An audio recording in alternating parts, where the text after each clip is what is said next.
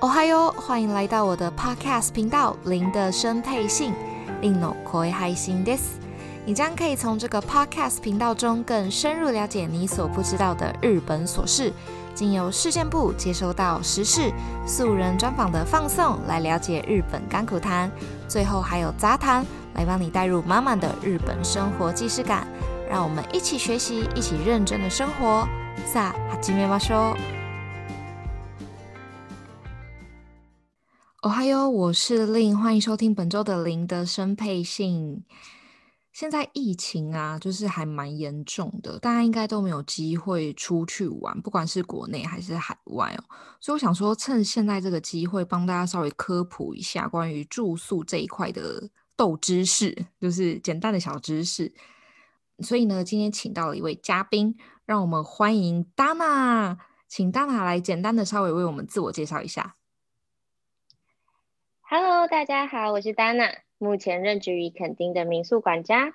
那我的工作内容主要是预订房间、柜台接待、巡视房间、支援早餐部门或是支援房屋部门等等。那我们自己民宿还有比较特别的是，要自己设计民宿的设计，那还要会处理一些水电的修理呀、整修之类的。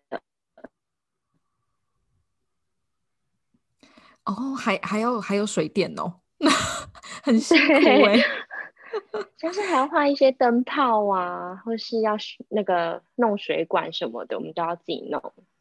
真的是自力更生呢。哎，好啊，那 Dana，请问一下，因为你刚说你是那个民宿管家，那民宿跟饭店具体到底是差别在哪里呢？我自己认为有四点可以供大家参考。民宿的设施上一定没有这么完善。那像是饭店，它可能会有健身房、洗衣房，这些都是大家还蛮需要的。那第二点的话，可能是交通的部分。那民宿交通一定没有饭店来的方便。那有的民宿可能是在那种乡间小路，然后可能很黑暗，就是都看不到，没有路灯这样子。另外一个是餐饮上的变化，也是饭店会比较丰富一些。可能会有中式、西式、美式之类的。另外还有一个我觉得蛮重要的是安全上，饭店的设备它会受比较多的法令条文限制，那安全措施就会比较完善一点。那民宿有可能是自家去整修改造之类的，它就可能比较不会周全吗？对。哦，哎，那我想请问，那你个人是比较爱民宿还是饭店？如果你出去玩的话，我会看我今天要去市区还是去郊区。如果去市区，那就是要住那种饭店，它就会有很多的设施是我想要的。嗯、那如果是郊区的话，我就不会想要那么多的设施，可能就是想要放松这样。对，嗯。哎，那我想要请问一下 Dana，那你们家的民宿啊，预约来源大概都从哪里呀、啊？就是客人都是从哪里预约到你们你们的民宿？除了基本的旅行社代订之外，还有一个是境外交易平台。那境外交易平台它就是 OTA。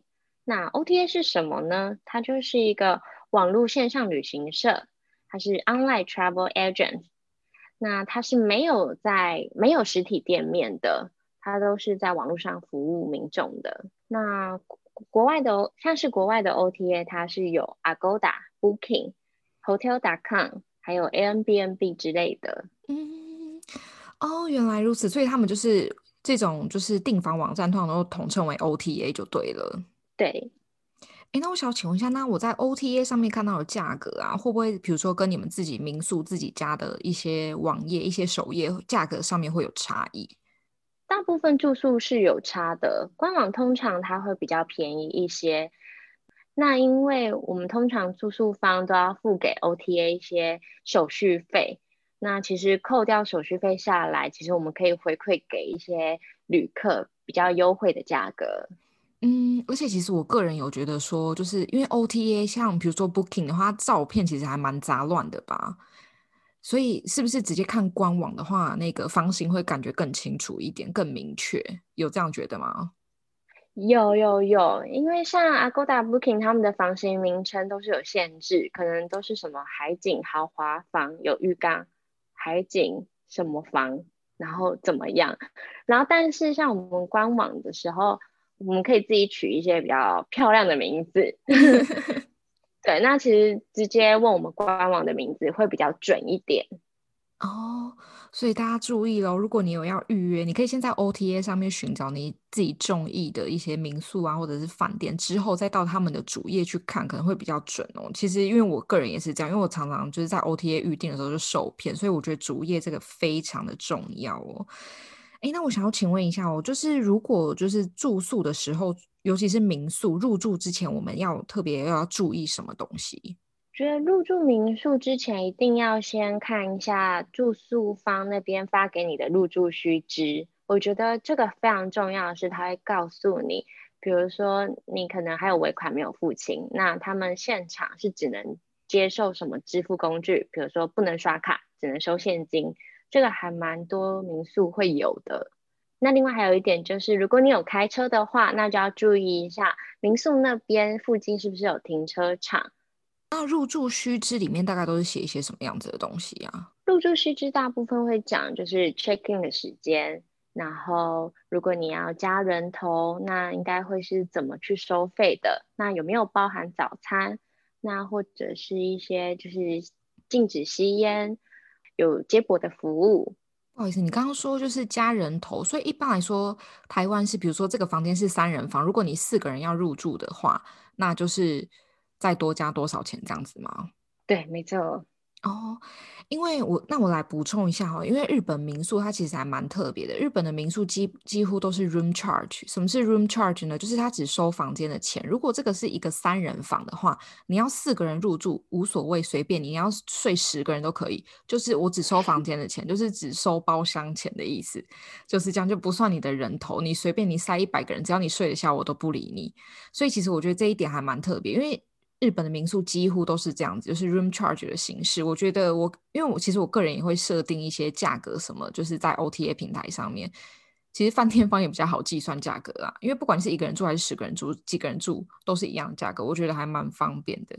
另外，我这边想要提醒一下大家，如果入住日本民宿的话，一定要特别注意热水器，因为日本热水器。可能你在台湾，你可能热水打开，水龙头的热水打开，然后就马上就会来。可是日本它是有一个小小的一个面板。然后你必须要先去把那个面板开启之后，才会有热水。所以很多客人都会不知道，然后在那边闹，就说什么：“我明明就转到红色的，为什么水不热水不来？”我想，然后就已经明明有跟你讲说，你要先按那个东西，就是按那个小板板上面的开启呀、或者是什么切呀、入啊之类的，就是大家好像还是看不懂的样子。就觉得很困扰，所以大家一定要注意。那我在这边最后提醒大家，这个面板通常都会出现在厨房或者是浴室，一定要注意一下。打开就会有热水了。那如果还没有热水，那可能就是房东他忘记缴瓦斯费。对，那就只能打给他了。那像我之前听同事有说，他遇过一个，就是他去订一个住宿，然后他。好像也是在日本的某一个地方，然后他那时候看到那一家饭店非常的便宜，然后就赶快定下去了。然后定下去之后去入住，才发现说，因为他们是两个人一起去，然后他订到的是就是只能一个人睡哦。那如果你要再多一个人睡的话，他是要再加收多少钱的？然后 加收的完那个钱之后，就发现哎，其实就跟他原来的那个房价价格是。就是等级是一样的，没有他没有觉得赚到。哎、欸，我觉得有可能他是住旅馆还是民宿？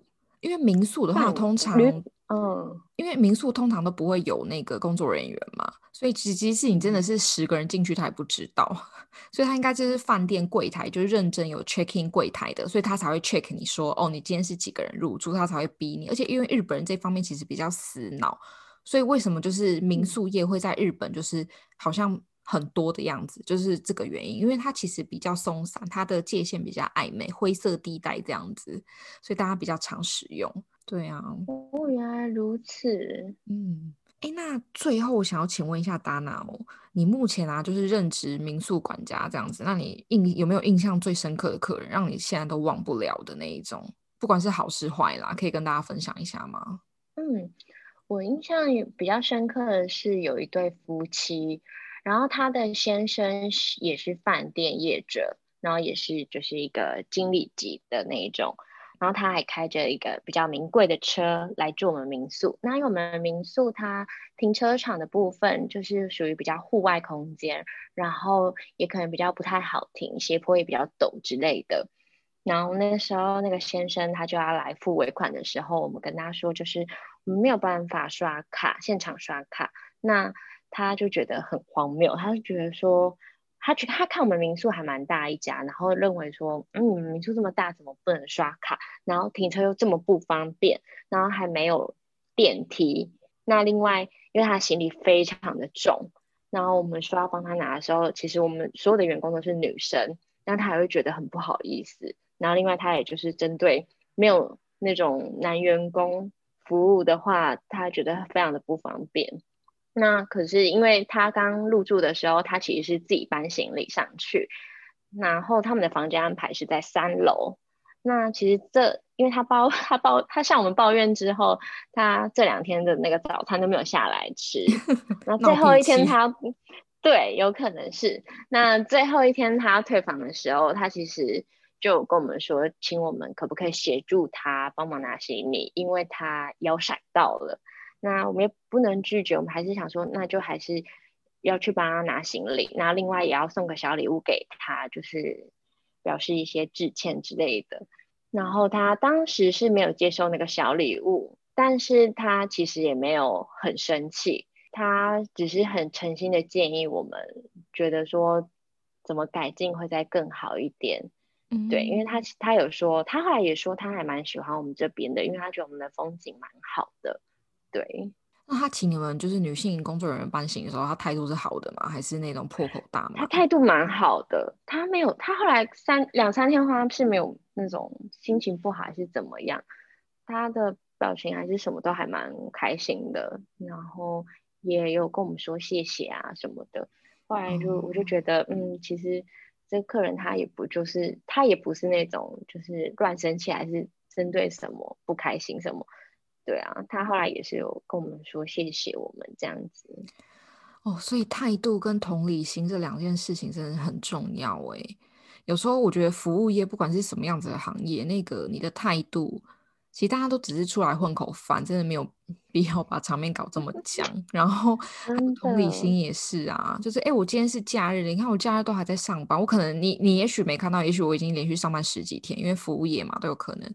所以大家真的不要一上来就破口大骂，先理性沟通。如果真的沟通不来，你再来骂。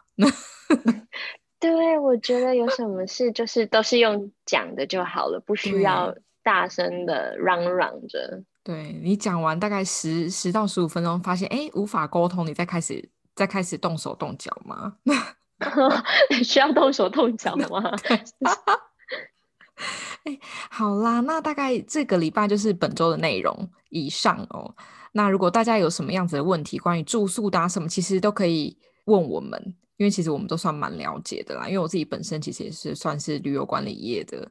那如果这一集回想还不错的话，我们会再邀请大拿来上节目，就是再邀请他来跟我们分享一些民民宿的小事情哦。好啦，谢谢你收听这个礼拜的零的生配信哦，我们下个礼拜见，马达来修。